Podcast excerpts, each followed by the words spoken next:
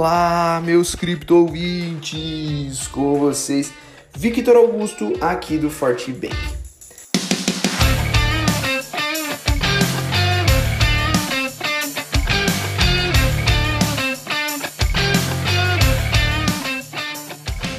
A indefinição do mercado e a falha em quebrar os 60 mil dólares deram início a uma tendência de baixa de curto prazo ao Bitcoin, que se estende nessa quarta-feira, dia 7.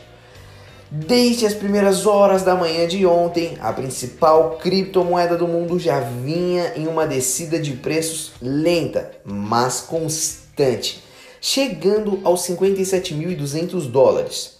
O mercado asiático iniciou um processo de compras, mas o movimento durou pouco tempo, dando espaço para mais realizações de lucros. A mínima até o momento foi de 55.700 dólares. Agora o ativo sobe um pouco, apontando um preço médio de 56.200. No Brasil, seu valor é de 318 mil reais. Os investidores parecem ter entrado em uma grande onda de realização de lucros nessa quarta-feira, de olho nos cenários macroeconômicos. Nos Estados Unidos, por exemplo, cresce a expectativa de uma retomada da taxa de juros no próximo ano e principalmente da economia.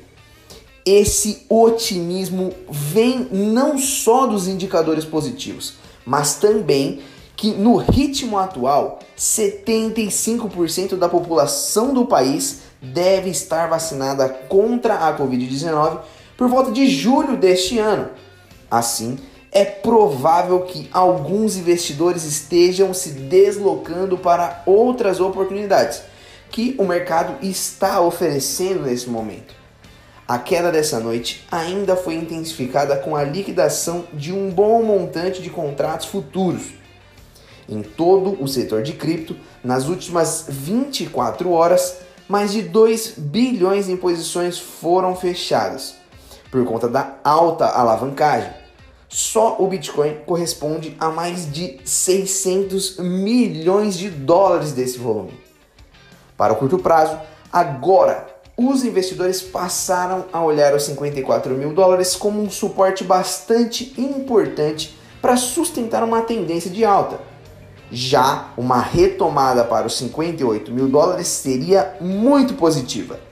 Ainda mais considerando o contínuo processo de acumulação de bitcoins fora das corretoras. As altcoins também passam por um viés de baixa hoje.